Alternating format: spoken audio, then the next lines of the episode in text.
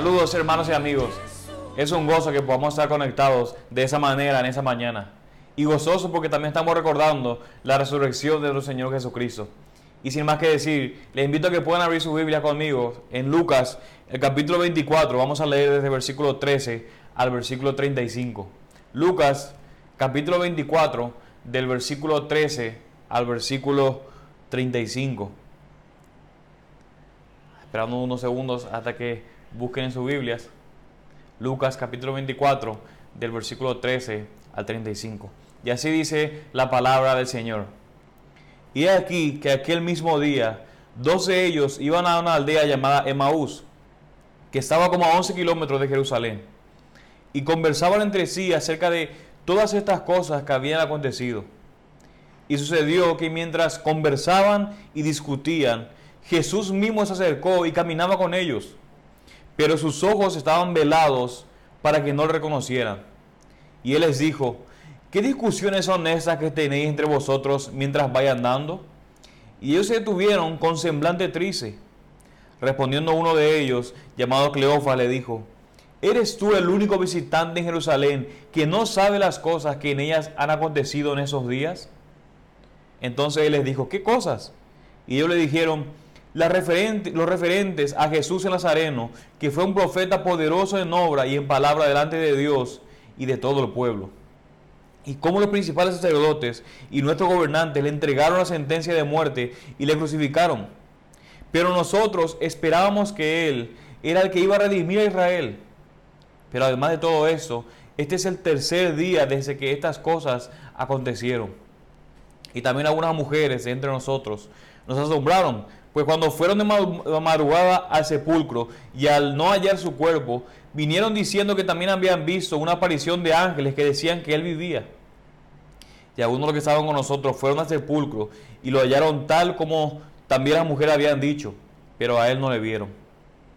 Entonces Jesús le dijo, oh insensatos y tardos de corazón, para creer todo lo que los profetas han dicho. ¿No era necesario que el Cristo padeciera todas estas cosas y entrara en su gloria?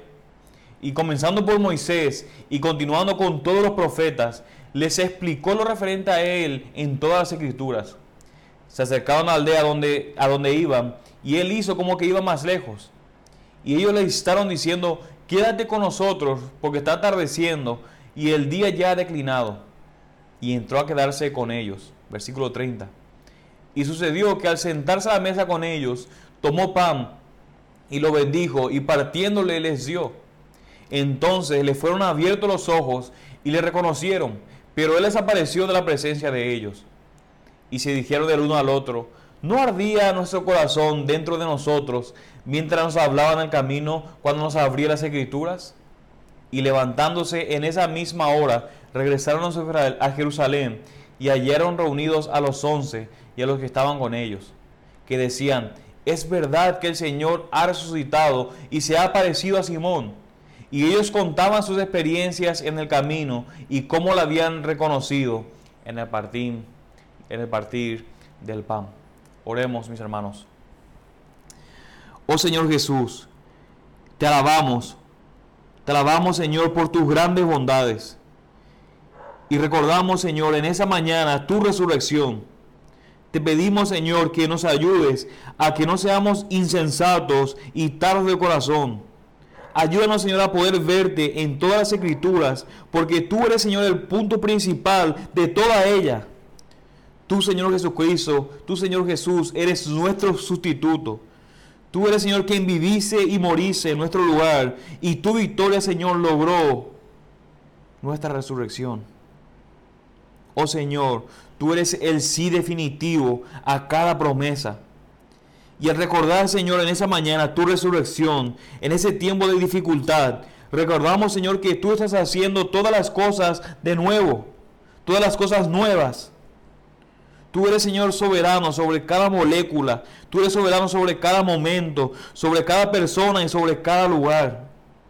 Y te pedimos, oh Señor, que así como estos hombres en el camino de Maús, nuestros corazones, Señor, ardan por ti cada vez más al escuchar tu palabra expuesta en esa mañana. Te alabamos, oh Dios, porque tú eres el único digno.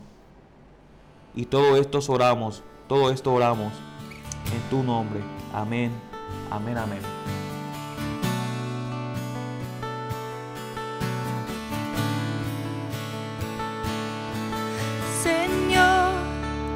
mi redentor y roca, gran tesoro de mi corazón. Mi Dios, como tú no hay otro, solo en ti hay gozo y salvación.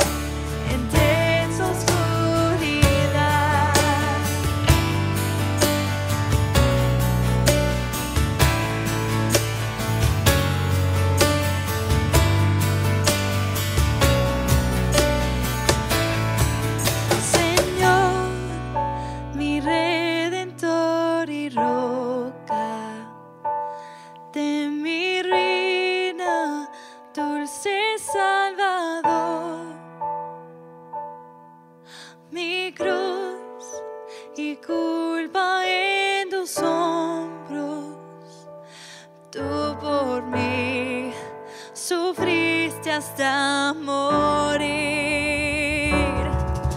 No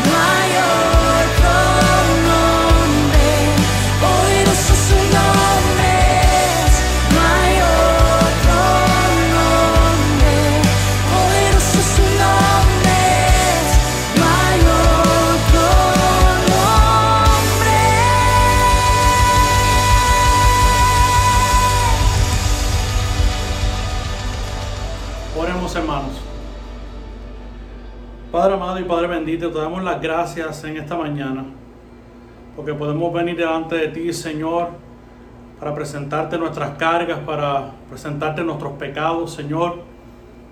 Qué privilegio tenemos, Señor, que podemos venir ah, hasta ante tu trono, Señor, para pedir perdón por las ofensas que hemos cometido, Señor. Sabemos que vivimos todavía en este cuerpo de pecado, Señor, y te fallamos. Y gracias, Señor, porque podemos venir en arrepentimiento y fe delante de tu nombre, delante de ti, Señor, porque tú nos has perdonado de todos nuestros pecados. Y aunque es cierto, Señor, que nuestras ofensas han sido eh, borradas y somos limpios, Señor, todavía a ti te place que vengamos delante de ti a pedirte perdón. Pues esa es la vida que debe de regir a un cristiano, vivir una vida de arrepentimiento. So que te confesamos nuestros pecados en esta mañana, pero aunque nuestros pecados son muchos, tu gracia es mayor y te exaltamos y te damos la gloria porque podemos venir ante tu, ante tu trono para recibir el perdón que tenemos en Cristo. Padre amado, también queremos presentarte en esta mañana, Señor, a las autoridades gubernamentales. Señor, pedimos sabiduría por el gobierno para que tú les ayudes en este tiempo difícil que todos estamos enfrentando, que tú le des el entendimiento para tomar las decisiones correctas, Señor, y que aún dentro de las decisiones difíciles que tengan que tomar, Señor, eh, la ciudadanía no se vea tan afectada, Señor. Que puedan, Señor, comprender el todo lo que está pasando para tomar decisiones correctas, Señor. Aunque de vez en cuando, Señor, a la ciudadanía no le guste, Señor. Porque todo es para la protección de los ciudadanos, Señor.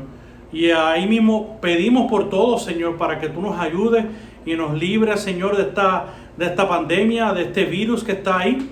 Señor, que, que nosotros nos, nos, cuidemos, que seamos sabios con nuestra familia, que seamos entendidos, Señor, con nuestros vecinos, con nuestros familiares y que ejerzamos la prudencia en este tiempo.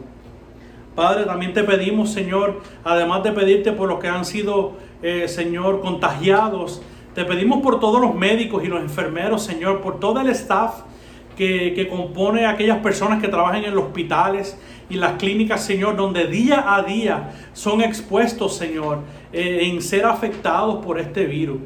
Que tú les ayudes, Señor, a ellos no solamente a no ser contagiados, porque tú les des las energías y las fuerzas que necesitan, Padre amado, para que ellos puedan seguir ayudando a aquellos que están en necesidad, a aquellos que están convaleciendo en este tiempo difícil.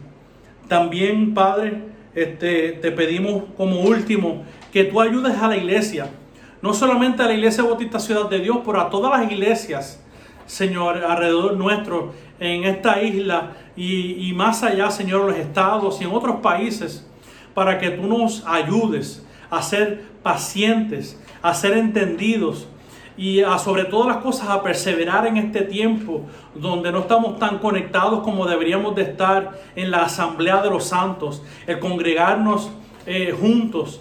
Eh, como dice tu palabra, que no seamos negligentes en congregarnos y no nos estamos congregando, Señor, por esta situación. No es porque no queremos, no es porque eh, estamos siendo atacados o, o perseguidos por el Evangelio, es por, para que otros, Señor, no sean contagiados con este virus. So, ayúdanos, eh, ayúdanos a perseverar en este tiempo, a no ser, eh, Señor, descuidados con nuestras disciplinas espirituales, con nuestro tiempo de oración, con nuestro tiempo de búsqueda en la palabra el cuidar de los unos a los otros por teléfono, por internet, por Zoom, Señor, por todos los medios que tú, tú nos has dado para hacer, Señor, tratar de ser la iglesia que tú nos mandaste a hacer, aún este tiempo donde es atípico, donde es un tiempo que no es normal. So que ayúdanos, Padre amado. Y te pedimos todas estas cosas confiando en tu nombre, confiando que pronto esto pasará y podamos estar reunidos nuevamente para exaltar tu nombre, para adorarte y recibir tu palabra. Gracias te damos en esta mañana, Señor. Amén.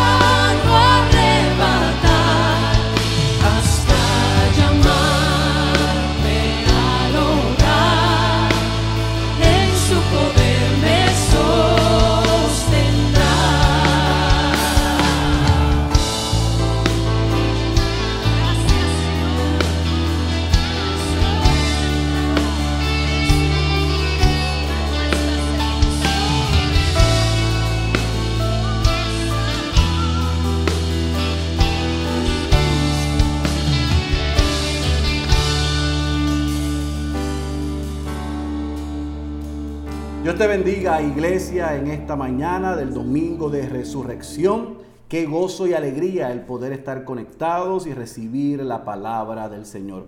Antes de entrar al texto y al mensaje de esta mañana, quiero aprovechar para darles un anuncio.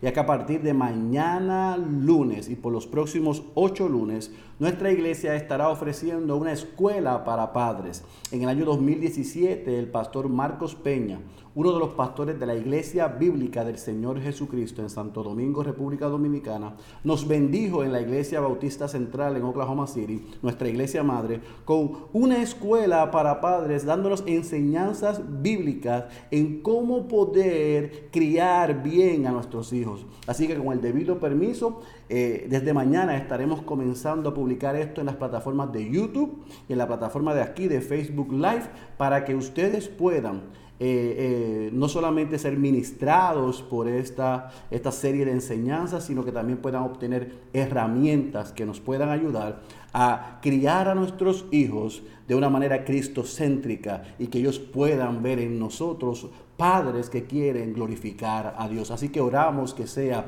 de bendición para ustedes como ha sido por los pasados años para muchos allá en Oklahoma City. Así que sin más preámbulos, déjenme entonces enfocarnos a lo que vinimos hoy, que es a la predicación y la proclamación de la palabra de Dios. Déjenme, permítanme hacerlo diferente de esta manera y orar para que el Señor nos asista en esta mañana no solamente en la predicación y en la proclamación, sino eh, para que la podamos recibir con corazones eh, dispuestos a ponerla en práctica. Oramos, Padre, gracias porque a través de los medios hemos podido alabar tu nombre, a través de los medios hemos sido dirigidos en oración y en estos momentos nos eh, encomendamos a ti para poder no solamente leer el texto, predicar el texto, sino aplicar el texto a las vidas que tú puedas predicar, Espíritu Santo, un mejor sermón del que yo pueda exponer y que tú puedas aplicarlo a los corazones de la iglesia y de todos los que ven y escuchan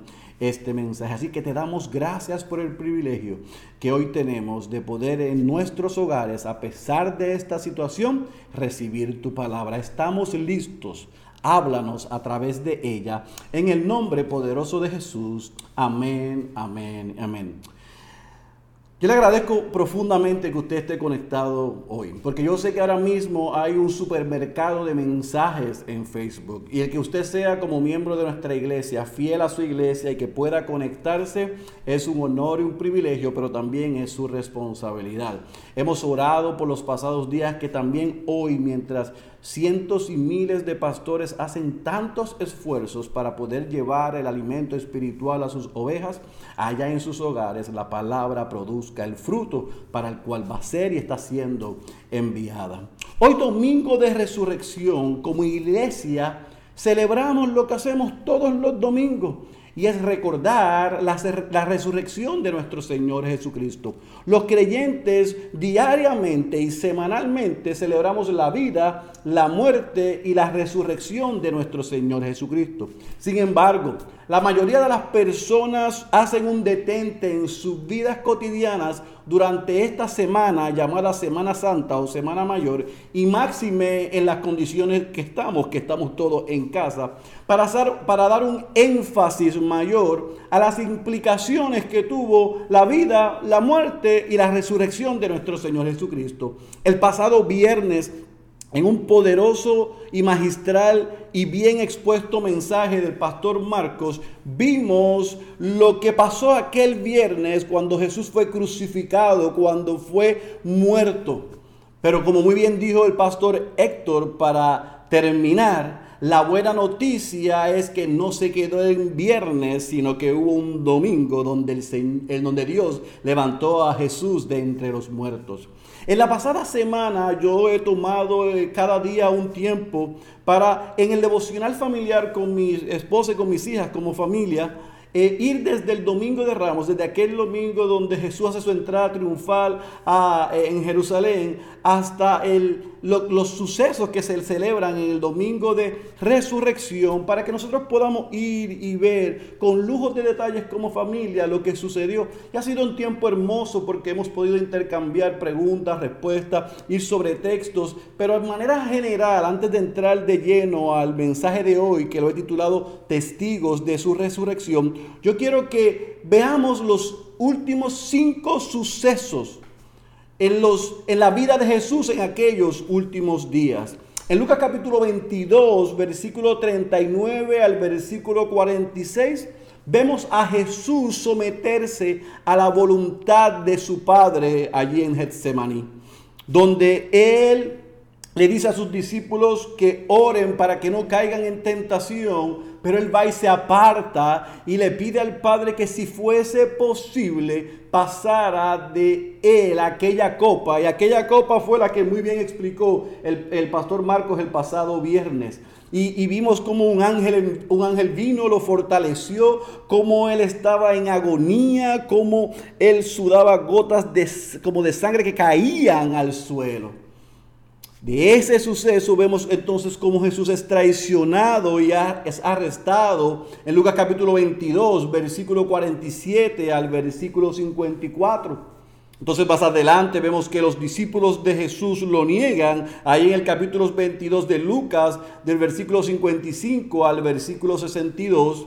Jesús más adelante es burlado, herido, juzgado, y condenado. Y usted puede ver eso desde Lucas capítulo 22, versículo 63, hasta el capítulo 23, versículo 32.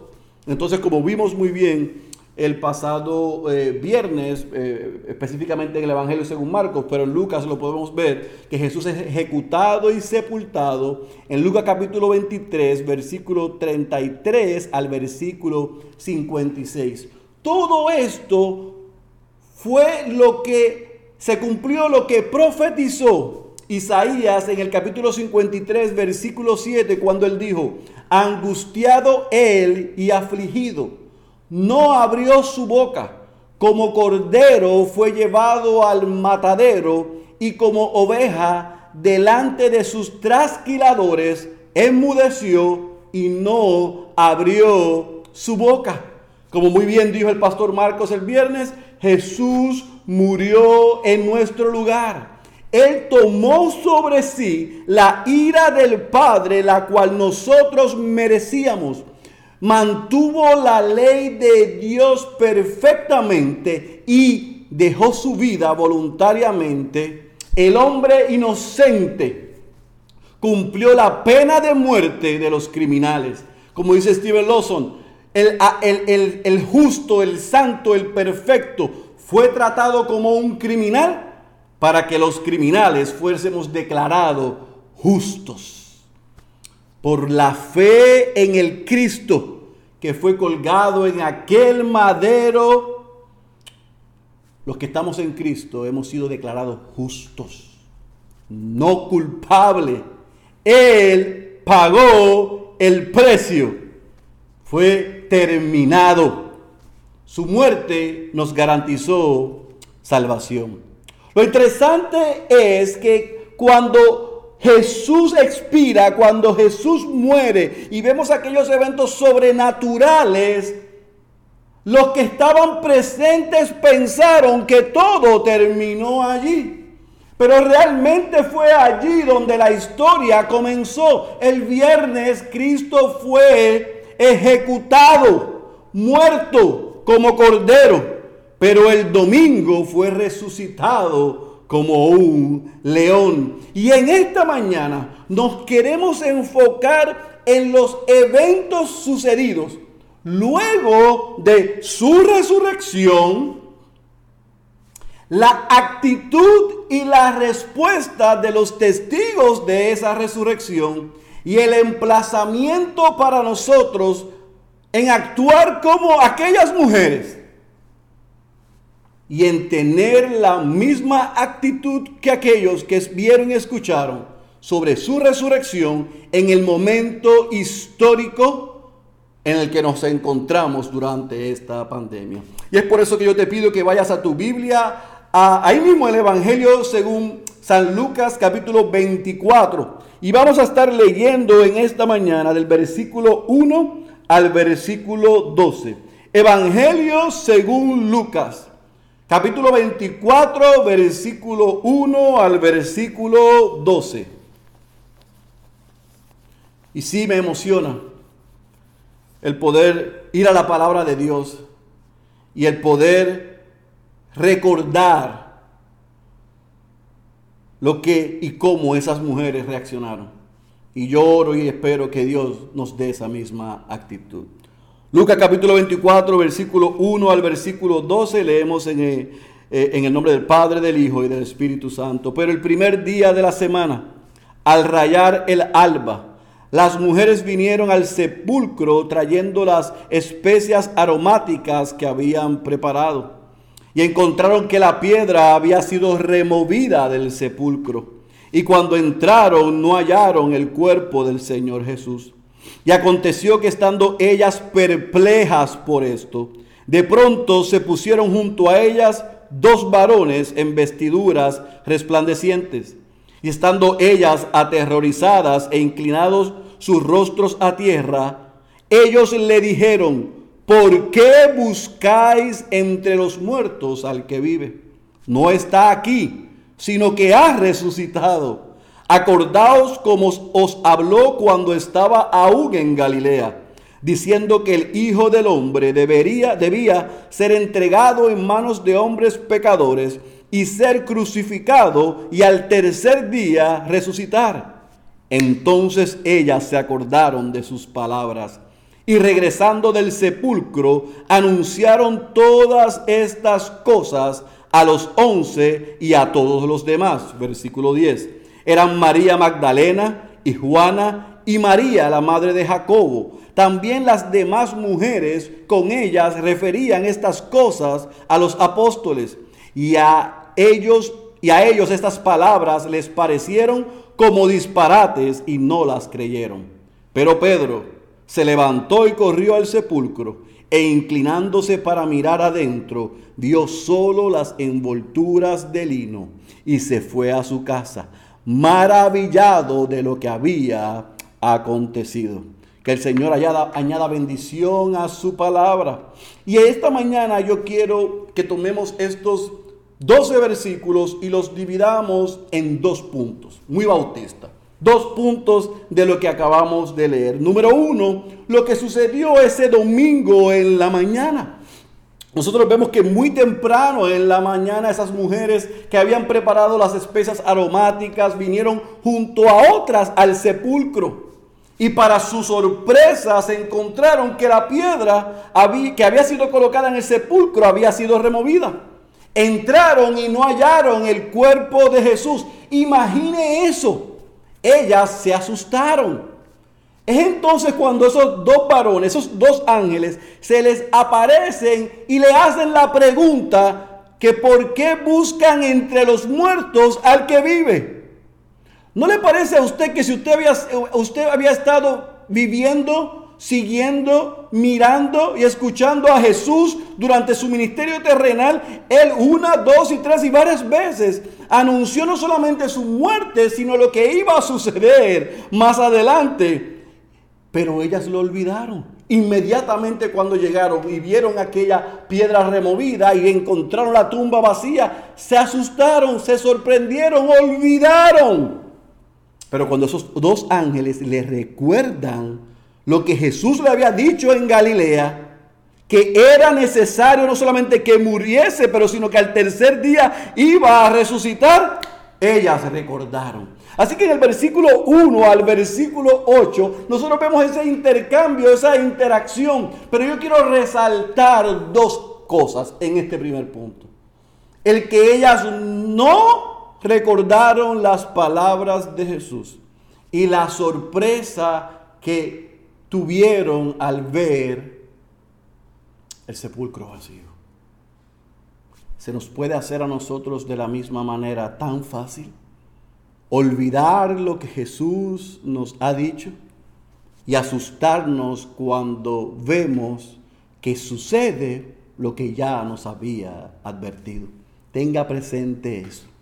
El segundo punto en estos 12 versículos lo vemos del versículo 9, de los versículos 9 al versículo 12, donde vemos la respuesta, la actitud de aquellas mujeres al encuentro con estos dos ángeles y estos dos varones y el recordatorio que ellos le hacen. Ellas van y anuncian lo sucedido.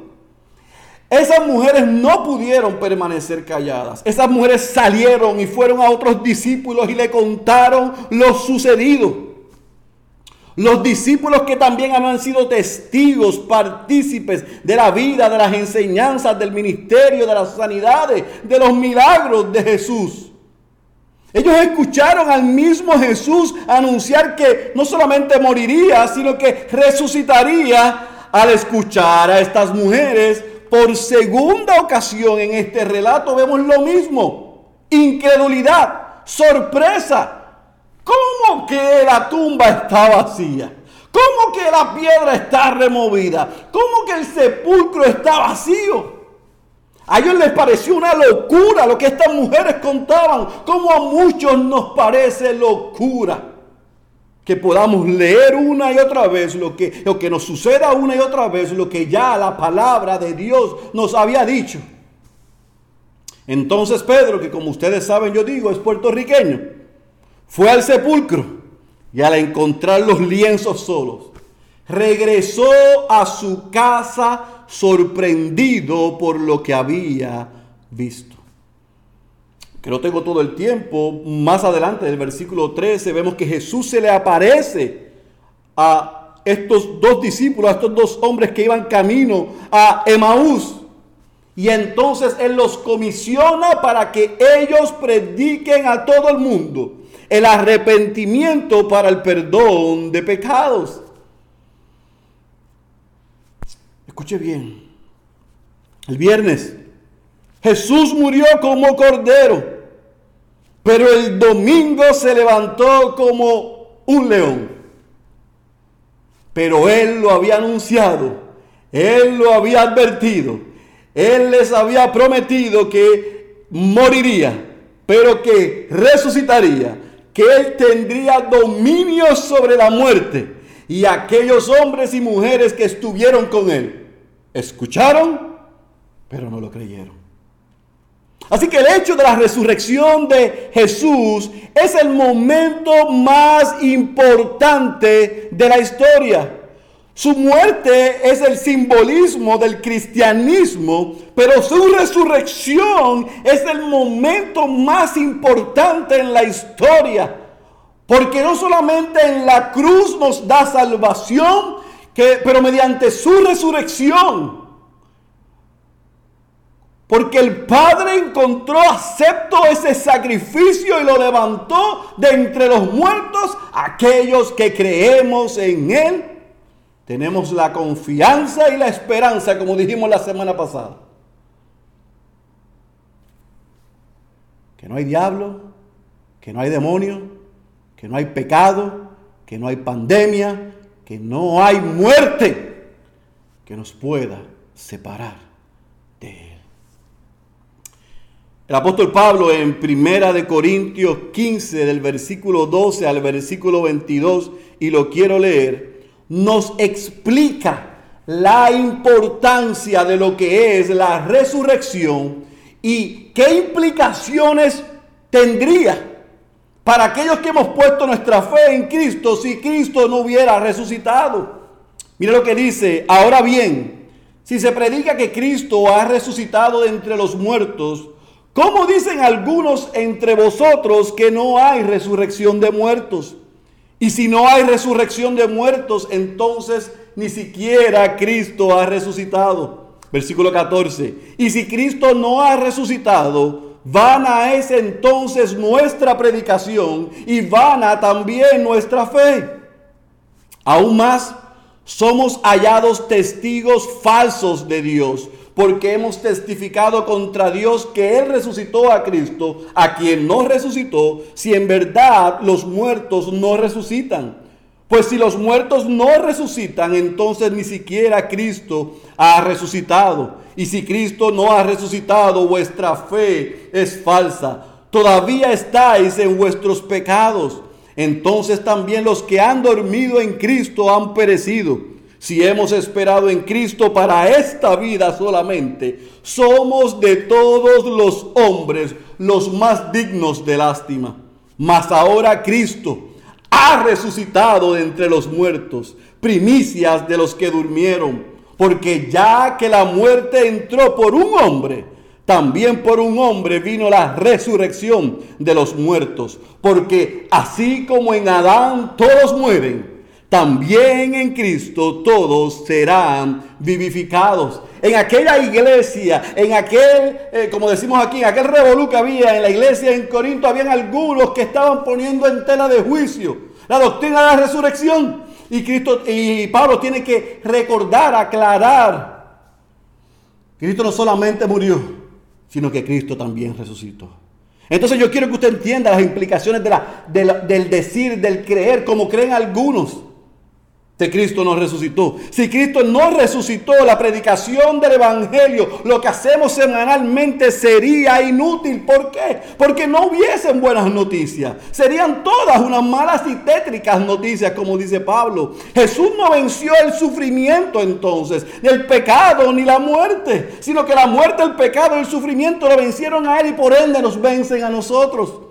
Si Jesús no hubiera resucitado de los muertos, nuestra fe en Él carece valor. ¿Por qué creer en Cristo?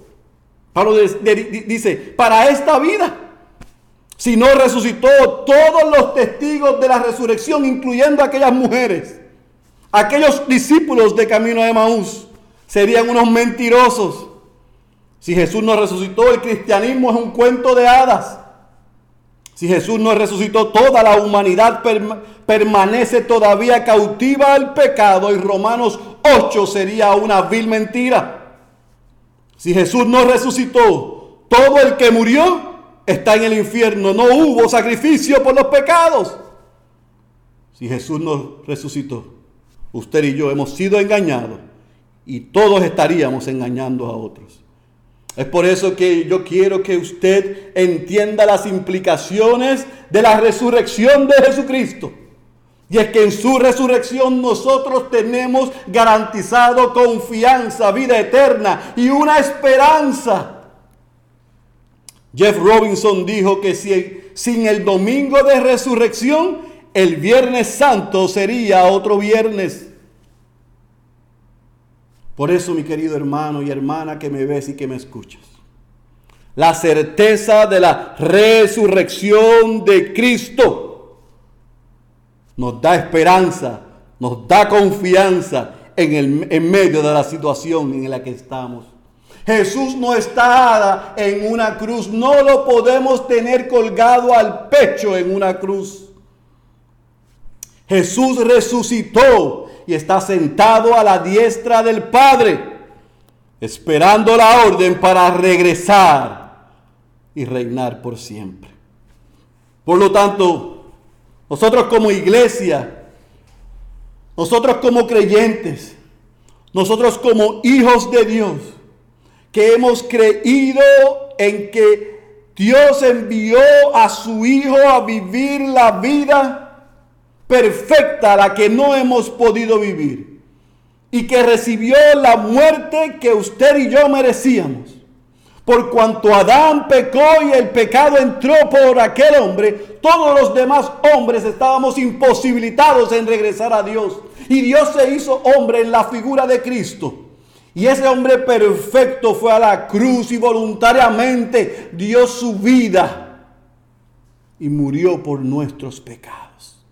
Y no solamente murió, sino que resucitó. Y nos ha prometido que resucitaremos con Él. Es por eso que el domingo de resurrección es un domingo más para aquellos que no han nacido de nuevo. Y, y, le voy a decir algo que puede resultar un poco ofensivo para algunos y me van a disculpar. Pero yo le doy gracias en la providencia y en la soberanía de Dios que este domingo de resurrección lo estamos celebrando de esta manera. Porque este domingo no hay espacio para celebrar que los conejos dan huevo.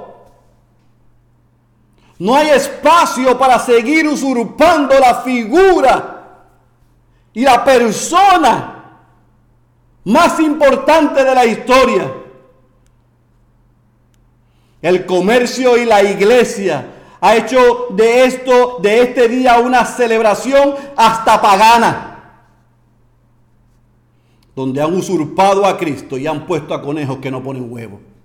Y han engañado a niños y nos encanta vivir engañando a los demás porque es dulce, porque es bonito. No, el domingo de resurrección se trata ni siquiera de nosotros, se trata de Cristo, se trata de Dios hecho hombre, que vino y murió el viernes y resucitó de entre los muertos para darnos salvación y vida eterna, para que cada primer día de la semana celebremos y recordemos su resurrección, no solamente un domingo al año.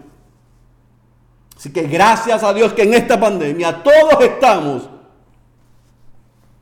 con una gran oportunidad para arrepentirnos, creyentes y no creyentes. No creyentes de sus pecados y poner su fe en Cristo, pero los creyentes de colocar otras cosas que hemos alabado y adorado en vez de darle toda nuestra adoración a quien merece toda honra, nuestro Señor Jesucristo. Por eso, mi querido hermano, yo quiero concluir este mensaje animándote en medio de esta pandemia a que tú recuerdes que por la resurrección de nuestro Señor Jesucristo, los que hemos nacido de nuevo, los que hemos creído por las obras y los méritos de Cristo, nosotros tenemos consuelo en medio de esta y cualquier situación adversa. Como cristianos sabemos que lo que más es lo que más importa, que es que nuestros pecados hayan sido perdonados en Cristo por su muerte y por su resurrección. Los pasados, los presentes y los futuros pecados han sido perdonados. Si el Padre no hubiera quedado satisfecho con el sacrificio, la expiación ofrecida por su Hijo en favor nuestro, no lo hubiera resucitado de entre los muertos. Es por eso que como cristianos tenemos una garantía y un Salvador que vive eternamente para interceder por nosotros, para cuidar por nosotros y que gobierna y nos gobierna por su Espíritu. La resurrección de Cristo no tiene valor separado de su crucifixión ni al revés. Sufriremos aquí, pero no olvides que este sufrimiento tiene una fecha de expiración. Solo el que por la gracia de Dios ha aprendido a gloriarse en la muerte de Cristo puede verdaderamente gloriarse en su resurrección. Nunca separes la cruz de la corona. Y es de su corona, no del coronavirus. Número dos, no solamente tenemos consuelo por su muerte y por su resurrección, sino que también tenemos esperanza. Gracias a la muerte, pero también a la resurrección de nuestro Señor Jesucristo, nosotros tenemos esperanza. La gran mayoría de las personas en este momento viven sin consuelo, pero viven también sin esperanza. El coronavirus ha reflejado su realidad, su triste realidad.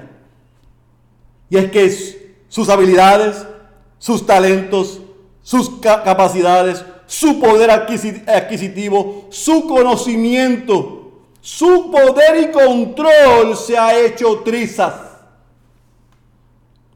Y se han dado cuenta que si el coronavirus toca su puerta, si llega a su vida, y no sobreviven, las consecuencias eternas son nefastas. Pero el que está en Cristo, aunque estamos viviendo una leve tribulación momentánea, que nuestra humanidad nos puede poner ansiosos, podemos ir a las escrituras y por el poder del Espíritu que habita y mora en nosotros, se nos recuerda que porque Cristo resucitó, hay esperanza para los que estamos en Él. Cristo no es un Dios de crucifijo, Cristo no es un Dios de sepulcro, Cristo no es un Dios de templo, Cristo no es un Dios moribundo, agonizante ni enclaustrado. El Cristo que nosotros le servimos y adoramos está vivo, lleno de gloria y de majestad. Y eso nos da esperanza.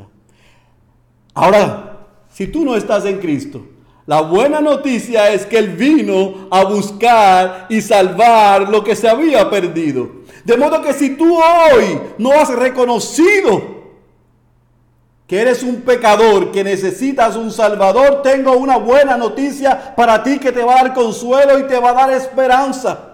Y es que hoy Dios ha venido a buscarte en la figura de Cristo. Para que tú hoy reconozcas que eres un pecador, que estás viviendo de espaldas a Él y que necesitas un Salvador que necesitas entregar el control de tu vida al creador de tu vida para que puedas entonces tener confianza y esperanza. No lo dejes para mañana. Hoy es el día de salvación. Así que en Cristo y por su resurrección tenemos consuelo. En Cristo y por su resurrección tenemos esperanza. Pero como testigos y beneficiario- beneficiarios de su resurrección, tenemos igual que aquellas mujeres y que aquellos hombres una responsabilidad. Y es compartirle al mundo de ese gran Cristo resucitado. Oh, usted no puede utilizar la excusa de que es que estoy encerrado en casa y hoy domingo de resurrección y mañana lunes no puedo ir a correr como aquellas mujeres a anunciarles el evangelio, la vida, la muerte y la resurrección de Cristo. No puedo hablarles de ese glorioso intercambio del, del justo por los injustos, del santo por los pecadores. No puedo, Pastor Félix. No, usted puede. Porque igual que estos medios, por su teléfono, por texto, por WhatsApp, hasta por paloma, dígale al mundo que se arrepienta de sus pecados y que ponga su fe en Cristo. Preséntele a ese Dios santo, justo y amoroso.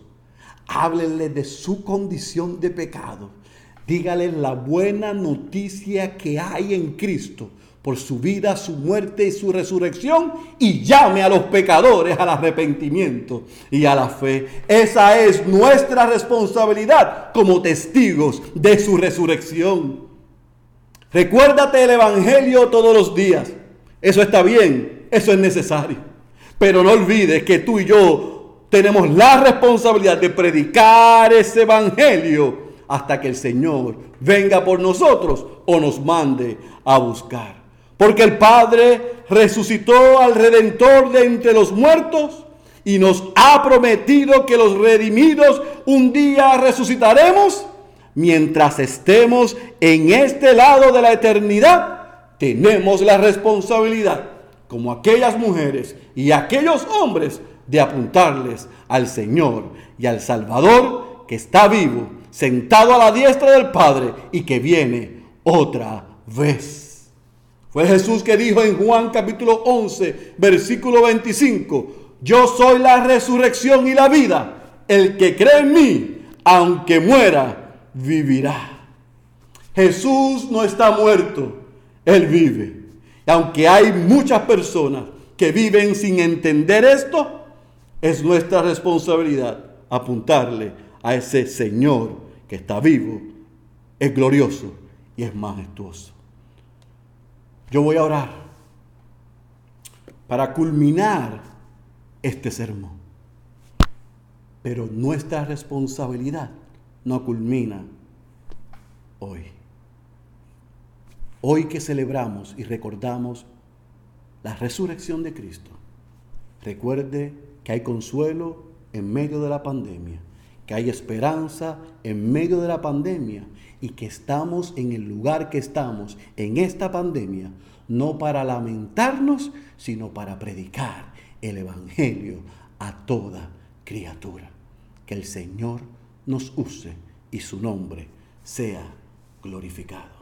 El que tenga oídos para oír, yo ruego que haya escuchado la voz de Dios para que hoy, mañana y siempre pueda ser un testigo de su resurrección. Cierre los ojos y permíteme orar. Padre, gracias por tu bondad. Gracias por Cristo. Porque nos diste no lo que creíamos que necesitábamos, sino que nos diste en Él lo que necesitamos. Salvación y vida eterna. Oh Dios, perdónanos, porque muchos hemos caído en la rutina del mundo de celebrar esta semana como una semana más. Tristemente, la iglesia ha caído en las garras consumistas del mundo y han celebrado y celebramos todos los años tu nacimiento y tu muerte y tu resurrección como una fiesta comercial y aún hasta pagana.